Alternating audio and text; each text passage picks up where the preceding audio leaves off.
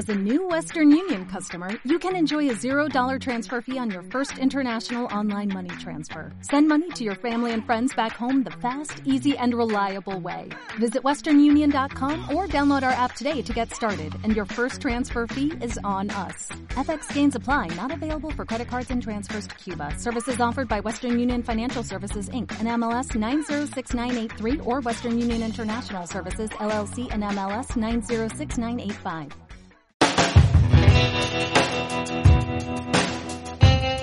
Y hoy estamos con Luis Arce, presidente del Estado Plurinacional de Bolivia. Ha querido, aceptado estar en una charla con nosotros y nosotras en esta travesura radial llamada La Pizarra, que se escucha en Argentina, en AM750, en Ecuador, en Radio Pichincha, en México, en Radio Sonora, en Sin Antena, en Paraguay y también en España, en La Base en Público. Bueno, bienvenido Luis, ¿cómo estás?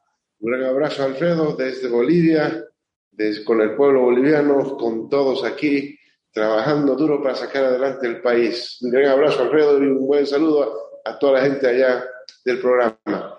Bueno, empezamos siempre hablando de los sueños, Luis, y nos gustaría hablar de los sueños cuando uno duerme, cuando está uno dormido. ¿Te acuerdas de lo que sueñas o no? La verdad que no tengo tiempo para recordarme lo que sueño, pero normalmente desde muy niño me despertaba y no, muy poco recordaba lo que me había soñado. Todos hablaban de sus sueños, pero yo hacía un esfuerzo para recordarme lo que me había soñado, así que no soy de los que retengo en la memoria o donde quiera que se grabe el sueño. ¿Cómo era Luis Arce de pequeño? ¿Era muy estudioso? ¿Era buen alumno? ¿Era muy travieso? ¿Era muy rebelde? ¿Cómo te, ve, cómo te veían tus amigos y tus papás? Bueno, muy travieso.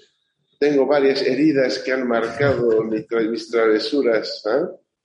Eh, que han quedado en el tiempo y que siempre mi mamá me, recuerda, me recordaba en todo momento lo travieso que era. Pero me gustaba mucho jugar y me inventaba mis propios juguetes para, para jugar. ¿Cómo cuál? Veces, ¿Cómo cuál? Dime uno.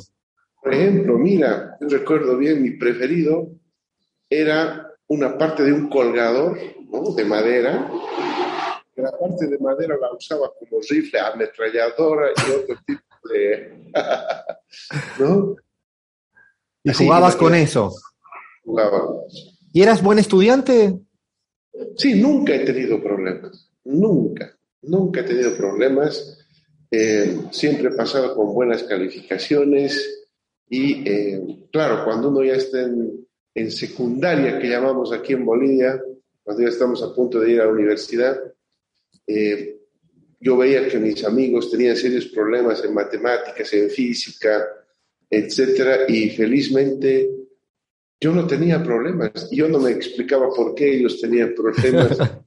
no lo veía muy complicado. Es más, en matemáticas, varias veces he tenido la máxima calificación. Y uh, para mí, la verdad, lo sentía muy normal, pero claro, comparando con mis amigos de esa época, sí había problemas en algunos de ellos con esto. ¿Y, ¿Y, siempre de pequeño querías ser economista o tenías otras profesiones ahí que te ilusionaban cuando eras, no sé, de 13, 14, 15 años? Mira, de, de muchacho me interesaba mucho la medicina, me interesaba mucho la ingeniería, la arquitectura. He tenido muy buenas calificaciones, por ejemplo, en dibujo que teníamos en, en el colegio porque nuestro profesor prácticamente nos daba los primeros cursos de arquitectura. Yo te puedo leer un plano de arquitectura, etcétera, porque el profesor nos enseñaba, ¿no? Y me gustaba, tenía mi amigo que al final él sí estudió arquitectura, ¿no? Eh, que conocía perfectamente y los dos éramos los primeros en acabar en el curso la tarea que nos daba, porque lo interesante de nuestro profesor es que nos daba la tarea para el mismo día, en el mismo curso teníamos que acabar. Y éramos los dos primeros en acabar. Pero fíjate que cuando ya estaba por salir bachiller nos hicieron el test de habilidades para ver qué carrera tomar, etc. Y a mí me salió primero medicina. Medicina. Y la verdad me gustaba bastante. Tenía un profesor de biología que me hacía gustar mucho la carrera, la, materia. Eh, entonces salió medicina primero ingeniería segundo y tercero salió arquitectura, ¿no? Pero jamás economía. Economía llegamos por un accidente histórico. ¿Por qué economía entonces, eh, Luis? Bueno, mm, eran épocas de la dictadura. cuando yo estaba saliendo bachiller, vino el golpe de García Mesa, el año 80. Y bueno, algunos que estábamos metidos en algunas actividades subversivas en ese momento, nos estaban buscando, etc. Todos mis amigos, todos salimos bachilleres el 80, mis amigos entraron a la universidad el año 81, como era de esperarse, pero yo no pude entrar a la universidad por razones eh, políticas. Entonces, yo recién estuve entrando el año 82 a la universidad. Y entré gracias a que jugaba básquetbol. Y estaba jugando en el equipo de universitario, en la juvenil de esa época de universitario. Y gracias a las gestiones que hicieron los del club universitario, yo pude entrar, yo quería entrar a ingeniería, eh, pero no se pudo concretar, no había las, eh, las plazas pero me dijeron, entra economía que sí tenemos plazas y luego te pasas a ingeniería. Entonces ahí está el error, acepté y ahora soy economista. No me puedo creer que el que han dicho muchos organismos internacionales que ha sido el mejor ministro de Economía del siglo XXI en América Latina, estudió economía sin ser ni la primera, ni la segunda, ni la, la culpa del baloncesto. Sí, culpa del baloncesto. Te quería preguntar, estuviste un año en Inglaterra haciendo un máster. ¿Qué recuerdas hoy siendo presidente? ¿O qué aprendizajes tienes hoy muy ahí, a flor de piel, de ese año que me imagino que marca la vida de cualquier, eh, cualquier persona? Yo me acuerdo de ese año que estuve allá como si fuera ayer. Tengo vivencias porque primero los estudiantes latinos cuando vamos a los países del primer mundo, hay un shock cultural que tenemos que enfrentar. Eh, por lo tanto, aprender a vivir ahí a la, manera que los ingleses vivían, etcétera, en un cuadro de, muy diferente a la universidad que nosotros estamos acostumbrados en América Latina, fue el primer shock que uno enfrenta. El segundo shock es el nivel de exigencia que se da en la universidad donde se demanda bastante lectura, conocimiento, dedicación, que a mí me ha costado muchas horas de estudio. Yo veía a nuestros amigos ahí eh, tener una vida casi normal, estando en la universidad. Yo no, yo le dediqué bastante tiempo porque tenía que hacer el catch-up, como llaman los ingleses, la actualización de muchas cosas, el entrenamiento de la, del, de todo el instrumental matemático, estadístico, econométrico que eh, eh, me exigían en ese momento allá. Y todo eso, por lo tanto, fue una experiencia muy, muy interesante y muy exigente desde el punto de vista académico. He aprendido muchísimo en mi paso por Warwick, donde eh, me han dado, creo, los fundamentos científicos para poder emprender esta locura de llevar adelante un modelo económico en el país que, que se diferencia totalmente del que estaba de moda, del que se enseñaba en las universidades tradicionales, etcétera, que es el modelo neoliberal. Nosotros tuvimos que construir un modelo contestatario y lo construimos desde la base teórica, ese modelo. Así que eh, yo creo que esa, ese, esa enseñanza que nos dieron allá, las bases científicas, como yo le digo, eh, fue fundamental para poder entender que sí una persona puede desarrollar un modelo económico en América Latina. Y bueno, aquí estamos, primero de ministro, ahora nos toca conducir la nave del Estado.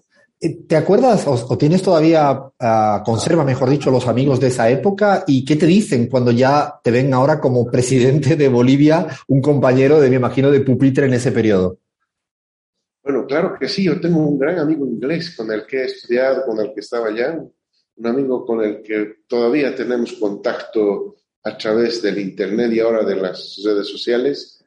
Eh, y mira, cuando me posicionaron como presidente recibí varias, uh, varias salutaciones de amigos de la universidad. Así que todavía conservo esa relación con varios de ellos. Qué lindo. Eh, si te digo la palabra duende, no sé si te ofende, pero le voy a contar a la audiencia que eh, fuiste parte de un grupo de socialistas llamado Los Duendes, eh, creo que allá por el año 99. a mí me, la intriga que tengo es, Luis, ¿por qué la palabra duende? ¿De dónde sale? ¿Y qué erais? ¿Mantienes ese grupo todavía activo? Bueno, fíjate que neoliberalismo en nuestro país eh, sedujo a varios intelectuales de izquierda y los llevó hacia la, derecha, hacia el neoliberalismo. Pero nosotros éramos militantes del Partido Socialista 1, que por varias razones había eh, partido, el partido partido, ¿no? En varias fracciones. Y nosotros pertenecíamos a una fracción que no había tenido ningún vínculo con los gobiernos neoliberales de ese momento en Bolivia. Y decidimos conformar un, grupo eh, de ex militantes del Partido Socialista 1 para discutir los problemas de lo que viene, del post-neoliberalismo, en pleno auge del neoliberalismo. Y entonces, eh, ahí en una reunión a uno de nuestros compañeros que ya falleció lamentablemente, se le ocurrió decir eh, que nos llamaremos el grupo Duende. Y todos hemos visto con bastante gracia y picardía ese nombre y lo adoptamos para nosotros, el, grupo Duende. Y ese grupo Duende reunía, como te digo, a militantes, a ex militantes del Partido Socialista 1, que discutía temas y, hemos empezado a hacer bastante teoría eh, política y económica y ahí nació en realidad el modelo económico ¿ah? y allí nació eh, algunas propuestas que después compartimos con muchos intelectuales. Ese grupo se reunía los miércoles por la noche en diferentes casas de los que conformábamos el grupo Duende y ahí invitábamos muchas veces a mm, destacados intelectuales bolivianos para compartir nuestras ideas y también enriquecernos con las suyas. Ahí te puedo mencionar que lo invitamos a Álvaro García Minera, estaba el Chato Prada, no sé si lo conoces. Sí, recuerdo, Raúl Prada, claro. Prada, en fin, intelectuales eh, de ese momento con el que compartíamos criterios e intercambiábamos nuestros puntos de vista y creo que ha sido bastante provechoso mutuamente para quienes participábamos de la reunión. Bueno, un día ojalá podamos leer un libro de lo que se discutía ahí, de cuáles eran las anécdotas, porque esas cosas son hermosas de, verlas de manera retrospectiva. Bueno, la historia de tuya ya es más conocida luego, ministro, ministro estrella del gobierno de Evo Morales durante mucho tiempo, aplaudido por todas y todos, eh, y luego llega a el golpe de Estado. Eh, yo quisiera preguntarte, eh, Luis, ¿cómo vives esos primeros instantes, los primeros momentos, los primeros días? Cuando se da el verdadero, la interrupción democrática. ¿Cómo es tú en lo personal con tu familia? Me imagino que, no sé, miedo, ansiedad, angustia. Cuéntame un poco esas sensaciones. Bueno, yo sentí el acoso de la derecha y la estrategia que, del golpe suave que se aplica en el país desde varias semanas antes de la efectivización propiamente tal del golpe. Ellos hicieron una estrategia en la que eh, hacían bloqueos, pero también iban eh, a las casas de los ministros de Evo Morales de ese momento a acosarnos, ¿no? a gritarnos, a colarnos en nuestras paredes eh, consignas, a publicar en redes sociales nuestra fotografía con nuestra dirección y convocar para que se, se apersone a cierta hora a mi domicilio y empezar a acosarnos desde las calles.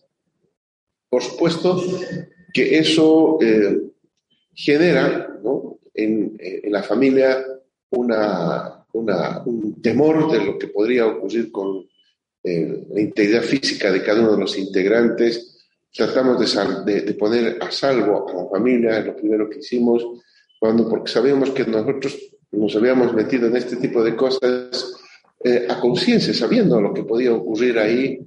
Y bueno, este era uno de los elementos que no se descartaba. Hemos visto durante todo el gobierno del compañero Evo un ascenso permanente de acosos, de acusaciones y de, conflictos que se estaban realizando para, eh, digamos, generar un clima negativo contra el gobierno nacional.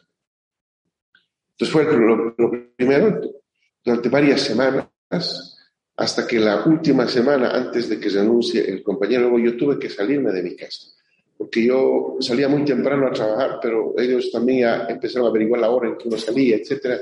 No me dejaban salir, bloqueaban las calles para que uno pueda ir al trabajo. Entonces ya era insoportable, así que tuvimos que tomar recaudos y, ya no ir.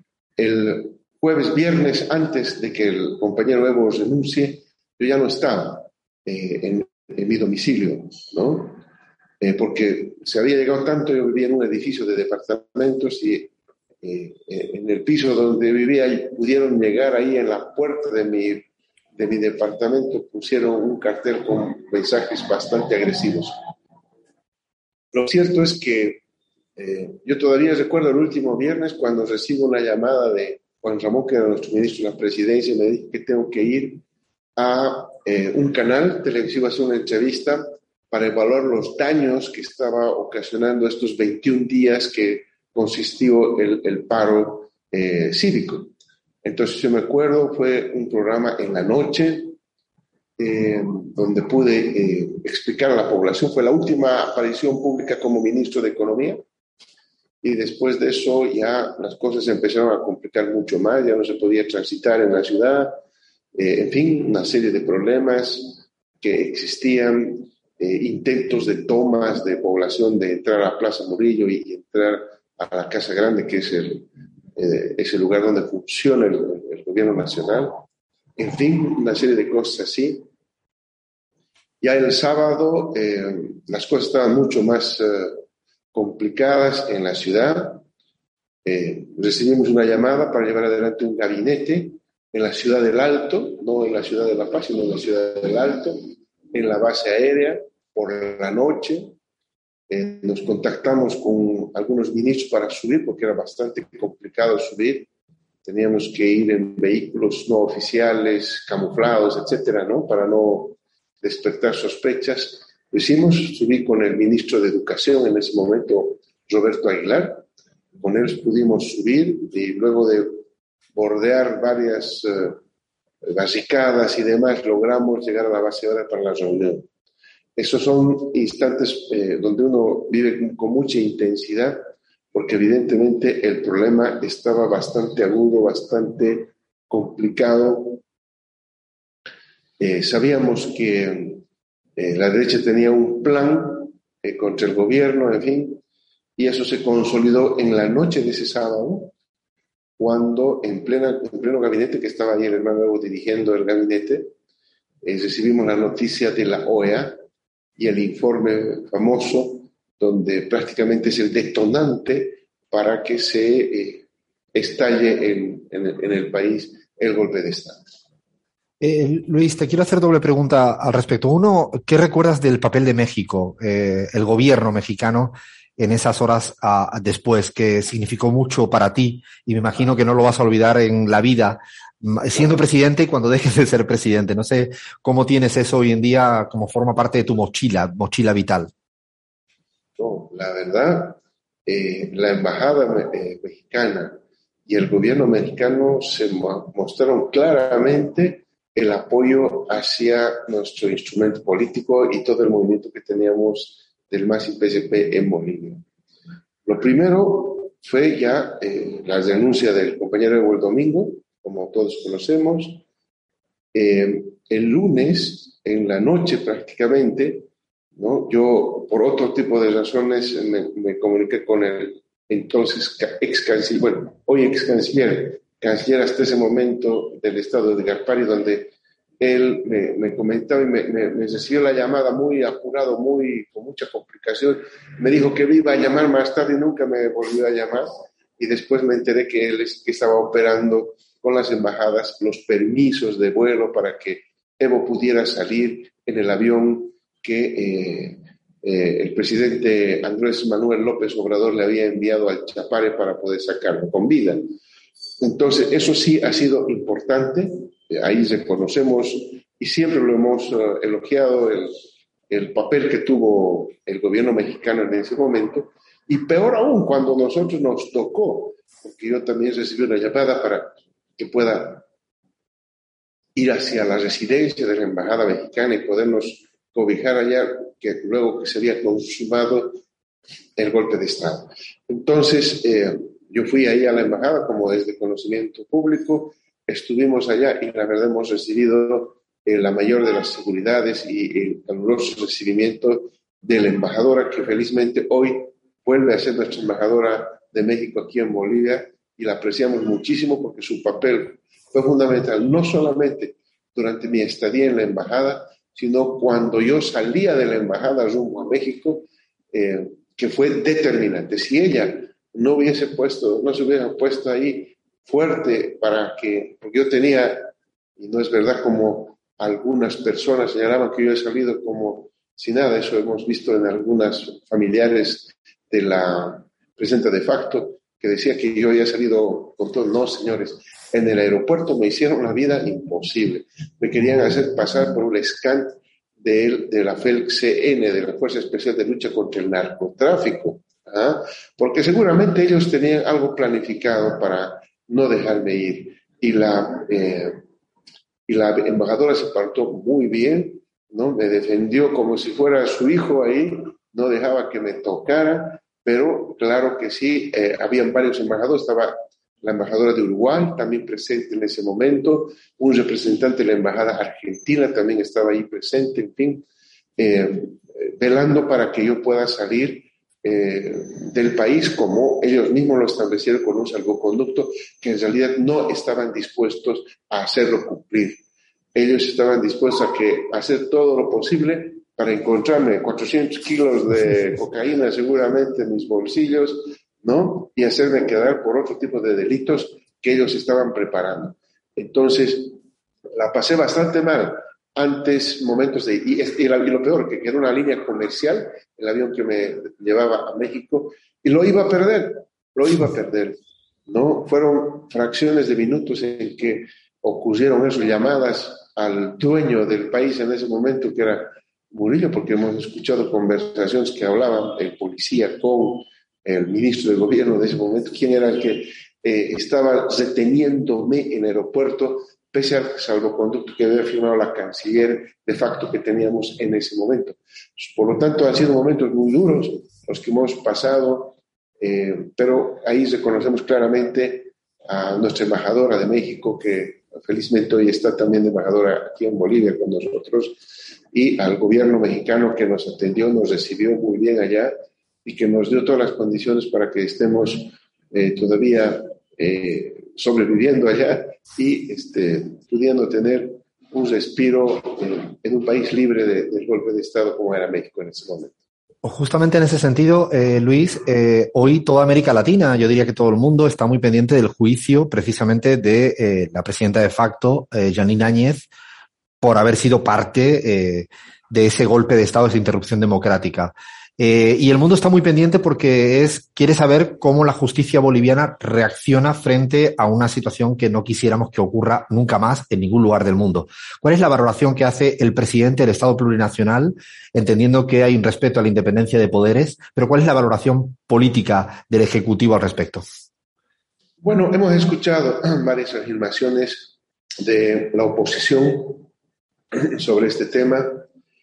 Yo aprovecho este canal para decir muy claramente que los fiscales, jueces, que a nosotros cuando estábamos en campaña iniciaron juicios, nos persiguieron políticamente, fueron los mismos jueces fiscales los que prosiguieron el juicio contra la señora Áñez. Es un primer elemento que la población no quiere y la derecha no quiere reconocer eh, como primer elemento. Segundo elemento, nosotros hemos seguido todos los procesos en el país para que se respete el debido proceso a la señora Áñez en un juicio penal que es el que se ha efectuado la condena hasta antes de asumir el mando eh, de facto de nuestro Estado plurinacional de Bolivia.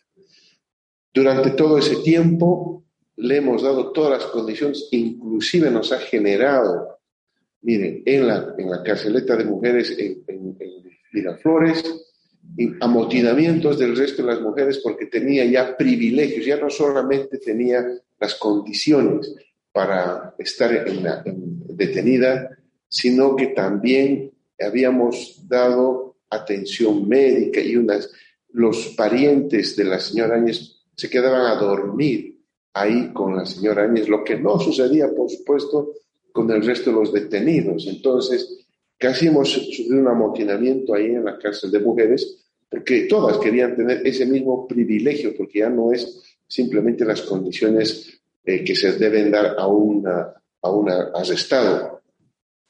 Entonces, hemos tenido y hemos soportado todo ese tipo de elementos. La derecha ha tratado, se ha esforzado por tratar de mostrar que no hemos cumplido con toda la normativa y el juicio ha durado lo que tenía que durar, ¿no? Inclusive, eh, eh, miren ustedes, nosotros recibíamos algunas críticas al interior del instrumento de varios compañeros, que por qué tarda tanto. Nosotros decíamos, ese el tema de la justicia, nosotros no nos vamos a meter en entorpecer el juicio. No, no, no, eso no ocurre. Eso tiene sus canales y así nomás es, lamentablemente, la justicia en Bolivia. Nosotros, cuando estábamos en campaña, identificamos este tema de la justicia como un problema y lo planteamos dentro de nuestro programa de gobierno que tiene que haber una transformación total de la justicia y que eso está trabajando justamente nuestro ministro de Justicia. Lo cierto es que lo que está en ese momento en vigencia, la justicia instalada como estaba, esa es la que tenía que juzgarla. Y bueno, ha sido así, hemos respetado el debido proceso, hemos respetado todos los procedimientos legales. Por lo tanto, nosotros estamos convencidos de que lo que se ha hecho en el juicio es algo absolutamente en el marco de la justicia. ¿no? Por lo tanto, eh, creemos que además de eso, de haber cumplido con el pueblo boliviano, porque lo primero que nos pedía cuando estábamos en campaña era justicia, justicia. Y nosotros simplemente hemos presentado las pruebas para que sea la justicia la que emita eh, el juicio, valore todas las pruebas que se presenten, etcétera. Y bueno, ahí están los resultados, Alfredo, del. Eh, para ya, ya, como Luis presidente, primero te llega la noticia de te toca ser candidato, eh, te eligen como candidato. Mm, me imagino la, la, reacción, no sé, con tu familia, con tus hijos. ¿Qué, qué te dicen? ¿Qué les dices en ese momento eh, a un Luis Arce que no estaba buscando ser candidato en ese momento, no? Bueno, eh, la verdad es que la familia recibió como un balde de agua fría yo ya traté de suavizar el golpe cuando fuimos desde México hasta Buenos Aires a una reunión que había convocado el compañero que estaba allí con los posibles candidatos que el instrumento iba a barajar para nombrar como eh, eh, candidatos a presidente y vicepresidente eh, en las elecciones siguientes. Me costó bastante convencer porque tanto mi mamá, que para mí es un pilar fundamental e influencia bastante mis decisiones eh, desde muy joven, y la familia, la esposa, los hijos, etcétera, siempre han estado en desacuerdo que yo suma este tema, puesto que evidentemente ya habían sido 12 años que yo estaba de ministro en una primera etapa hasta que contraigo una enfermedad que tengo que ir a, Brasil, en fin, la logro superar y ya, es decir, superado, regresé al gabinete en 2019 a pedido del compañero Evo. Eso ya fue algo que no, no les gustó a la familia, ¿no? Y el compromiso que tenía con el compañero Evo era que esa gestión le iba a ayudar. Eh, y pero bueno, miren ustedes, luego vino eh, la postulación este, como, como tú comprenderás, ha sido un hueso bastante duro de roer en la familia, ¿no? Y todavía tengo algunos problemas por ese tema. No debe ser fácil, ni mucho menos. Te pregunto ahora como Luis Presidente, eh, siendo el ministro de Economía estrella, ¿de qué es lo que estás más orgulloso, más satisfecho de todo lo que has hecho ahora como presidente en el ámbito económico, teniendo en cuenta una situación complicada, porque era pandemia más pandemia, o sea, lo que generó el gobierno de Áñez más la pandemia. ¿Qué, qué, qué dirías tú? Esto nos salió muy bien, aunque todavía falte por mejorar. Bueno, eh, cuando enfrentamos la pandemia aquí en Bolivia, eh, la economía se paralizó porque desde mi punto de vista fue muy mal manejada eh, y afectó a la economía seriamente con una herida de muerte muy grave. Cuando entramos al gobierno, yo la tenía clara que si no resolvíamos el problema de la salud, no podíamos enfrentar el tema económico. No solamente por la realidad del, del contagio que estaba presente, sino también sobre la psicología de las bolivianas y bolivianos en ese momento, porque el gobierno de facto hizo campañas para amedrentar, para asustar a la gente sobre el tema del coronavirus, no para informar, sino para asustar, ¿no? Yo recuerdo spots todavía televisivos de ese momento en que no salgas a la calle porque te está buscando el virus, había un virus que caminaba por todas las calles ¿ah? buscando a quién contagiar. Así lo graficaban ellos y por lo tanto generó un trauma psicológico también, no solamente efectivo, verdadero de infecciones y muertes, etcétera, sino también desde el punto de vista psicológico. Y por lo tanto eso es lo primero que teníamos que hacer con el ministro de, con el primer ministro de salud que tuvimos ahí, que luego se enfermó justamente de COVID, lanzamos el plan para comprar las vacunas. Llegamos tarde porque éramos un país que nos posicionábamos en noviembre del 2020, cuando ya no había vacunas a la venta, lo poco que había ya estaba comprado especialmente por los países desarrollados, muy poco para nosotros como países latinoamericanos. Tuvimos que enfrentar, eh, eh, usar eh, el diálogo, hablamos con el presidente Putin, con el presidente Xi Jinping, para que nos pueda ayudar con el tema de vacunas. Conseguimos vacunas rusas, un poquito, porque no había mucho para que, nos puedan vender. Lo mismo el, presidente Xi Jinping, a, los cuales agradecemos bastante en esa primera etapa de combatir la pandemia. Y entonces creo que fue el mayor éxito que hemos tenido, combatir la pandemia, que uno dirá, ¿y qué relación tiene la pandemia con la economía? En nuestro país tiene mucho, porque el gobierno de facto no dejaba ni a los pequeños productores ni al pequeño comerciante trabajar por el pretexto de la pandemia, lo que realmente era un crimen, porque mucha gente en Bolivia vive de su trabajo diario y ese, esa persona no podía salir a eh, trabajar y por lo tanto a ganar. Y en ese momento empezaba a subir todo, etcétera, los medicamentos muy caros, todo caro, y con qué iba a pagar. Entonces realmente fue un golpe duro a la economía de los hogares de las familias bolivianas. Instalamos inmediatamente el bono contra el hambre, un bono que lo empezamos a pagar en diciembre de ese año del 2020, inmediatamente asumiendo el gobierno, hemos empezado a restituir la demanda interna en el país. Y, por supuesto, aplicar nuevamente el modelo económico, etcétera, que nos ha dado resultados, pero ningún resultado económico hubiese sido posible sin el éxito en el control de la pandemia que tuvimos. Bajamos la tasa de mortalidad de 6% que nos dejó el gobierno de facto a 0,7% ahora en esta cuarta ola que ha sufrido el país. Y una pregunta en lo económico, en un problema de inflación global. ¿Qué, como economista, con la experiencia que tienes eh, como ministro y ahora como presidente, ¿qué le dirías a América Latina, al mundo, de cómo afrontar una situación con muchos componentes como tiene las causas de la inflación? ¿Cuál es la recomendación con una persona con, con tanta autoridad como tú? Bueno, lo dijimos en varias oportunidades, cuando estaba de ministro y cuando candidateaba, que el mundo estaba cambiando, la globalización estaba mostrando sus debilidades, hasta los Estados Unidos a la cabeza del señor Trump en ese momento mostró ya el, el neoproteccionismo en, en lugar de la globalización y entonces eso obligaba a los países a mirarse hacia adentro, a sí mismos, y a no depender de la economía mundial como lo planteaba la teoría de la globalización. Eso es lo primero que hay que hacer. Tratar de ser autosuficientes en la producción de alimentos.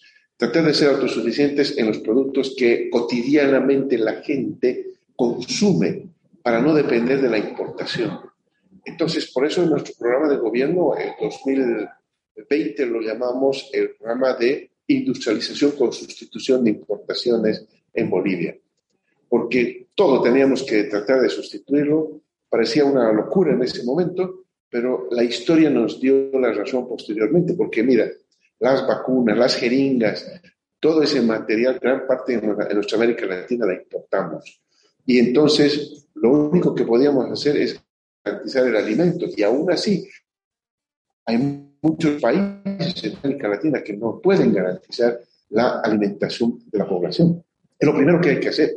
Y eso, las políticas que nosotros hicimos desde eh, que entramos al gobierno para impulsar la producción a lo que cual la seguridad con soberanía alimentaria, esta industrialización con sustitución de importaciones, etcétera, nos ha redituado en no solamente un incremento en la producción, que eso es muy importante para reactivar la economía, sino sobre todo en una balanza comercial favorable. Hoy, Bolivia, después de muchos años, desde el año pasado, 2021, que estuvimos ya en el gobierno, tenemos una balanza comercial positiva, luego de cerca de 10 años de una balanza comercial negativa que tenía el país. Entonces, realmente ya empezamos a ver los frutos, ¿no? Eh, y porque no es ni los hidrocarburos ni los minerales, que los minerales tienen un buen precio últimamente que nos están impulsando, sino cuando uno ve la composición de las exportaciones que estamos haciendo, gran parte son productos industrializados. Entonces hemos dado un salto cualitativo importante, más la sustitución de importaciones que yo decía que es un factor fundamental también para el ahorro de divisas, eh, nos ha permitido pues tener, eh, como te digo, este indicador de una balanza comercial positiva para Bolivia, eh, muy buena. Eso significa preservar reservas, eso significa mantener una posición de nuestra moneda mucho más importante y reactivar la economía, que es lo que está sintiendo el bolsillo de uno de los bolivianos poco a poco. Por lo tanto, hay la estrategia de controlar la inflación, pero no por controlar al estilo monetario, sino aumentando la producción de alimentos. Ah, antes de, preguntarte algo por el plano internacional para ir terminando, quisiera preguntarte a, algo eh, del, día a día de, tu gobierno. Mm, ¿Sientes que la prensa te trata muy mal, que te trata bien? ¿Sientes que la prensa... Yo tengo una hipótesis, Luis, la comparto contigo, que la prensa está disociado de lo que le importa a la gente es como que va por un carril distinto. No sé cómo has vivido ahora ya como presidente este, este periplo, esa relación con los grandes medios de comunicación adentro y afuera. Como ocurre en todos los países de nuestra América Latina, nosotros vemos que eh, la prensa siempre trata de agendar, ¿no? La corporación mediática trata de agendar siempre algunos temas que no necesariamente son los temas, como tú bien dices, que le interesa a la población. Eh, lo hacen por alguna razón, eh, pero lo cierto es que vemos una, una serie de, de, que algunos medios de comunicación, felizmente no son todos, los que tratan de agendar los temas para que todo el día, tanto en la prensa escrita, en los medios televisivos, se esté tocando los mismos temas que ellos mismos tratan de agendar. Lo cierto es que eh, la credibilidad de los medios de comunicación en Bolivia ha caído. Se ha caído no solamente con el tema del golpe de Estado, donde se ha visto que los medios de comunicación han tenido un papel eh, muy, muy nefasto, sino también durante la pandemia, donde no se cuestionaba al gobierno de facto absolutamente nada y eso era lo que la, población sentía en ese momento. Lo digo porque estuve eh, en el país en ese momento enfrentando con todos los bolivianos el tema de la pandemia, ¿verdad? Y ahí pudimos observar que no coadyuvaba la prensa a lo que los, la gente quería, que lo que necesitaba la gente, sino más bien a lo que el gobierno le planteaba como agenda a los medios de comunicación. Parecía como que el ministro de gobierno los convocaba a algunos medios de comunicación y les decía qué es lo que tenían que decirse, ¿no? Eh, ha habido, sin embargo, excepciones valiosas que creo que el pueblo boliviano ha sabido reconocer y sobre todo lo que ha cambiado la lógica de ver la información en el país han sido las redes sociales. Como vino la pandemia y estábamos encerrados en, nuestras casas, entonces el medio de comunicación inmediato, ágil, era pues las redes sociales. Uno se informaba de las redes sociales y ahí muchos periodistas que creo que comprometidos con su pueblo han sabido utilizarlos adecuadamente para dar una correcta información y por lo tanto generar una eh, información eh, fidedigna de lo que estaba ocurriendo y generar una conciencia social de que tenía que haber un cambio en el gobierno. Eh, en el golpe de Estado había, se notó durante el gobierno de facto mucho odio por parte de un sector de la ciudadanía, chiquito pero muy ruidoso, y por parte de, muchos políticos. Y esas ganas de golpe de Estado, de no respetar la democracia. ¿Sientes que hoy, después de este periplo ya de, de presidente, ha reducido esa intensidad del odio y las ganas de golpe de Estado o sientes que está muy latente a día de hoy? No, está, está la, lo que hicimos al recuperar la democracia, por supuesto que no ha gustado ni a la derecha nacional, tampoco a la derecha internacional. Em, hemos visto siempre visitas sospechosas de personajes de varios países que se han venido al país y se han reunido con eh, gente de la derecha, muchas de ellas que participó, que gestó el golpe de Estado del 2019. Entonces, no están, no están descansando. Y eh, así que lo tenemos claro en el gobierno nacional. Lo que sí hacemos nosotros es una buena gestión para que en realidad la población juzgue ¿no? cualquier intento de desestabilización que se pudiera venir. Eh, lo han intentado, son varios intentos ya de aglutinación, de nuclearse la derecha en nuestro país. Eh, va a seguir esto porque ellos no se van a cansar, no van a, no van a rendirse ante el avance que ha tenido el gobierno nacional y toda la población, no solamente en lo económico, lo social, etcétera, sino en este tema también de la justicia. Hay muchos reclamos para que sea, la justicia también llegue a todos quienes han intervenido en el golpe de Estado. Lo cierto es que la población ha entrado en una etapa donde ha visto que es muy diferente la economía.